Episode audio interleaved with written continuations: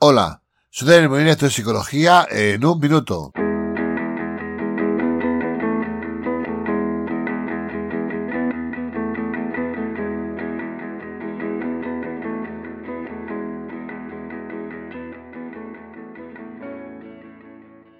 El proceso de duelo es la gestión del propio dolor que se experimenta cuando sufrimos una gran pérdida, como puede ser la muerte de un ser querido, la pérdida de una mascota, de un trabajo o cualquier otra cosa significativa en nuestras vidas.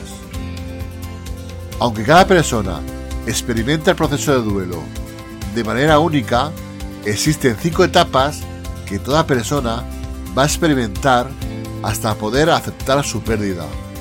Y esas cinco etapas son la negación, la rabia, la negociación, la depresión y la aceptación.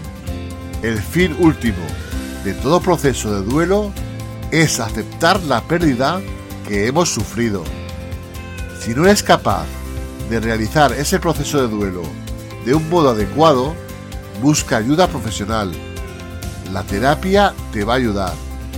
Apuesta por ti. Adelante. Si te ha gustado, déjame un like y suscríbete a mi canal. Nos vemos en psicologoemocionalonline.com. Terapia emocional online. Gracias y un saludo.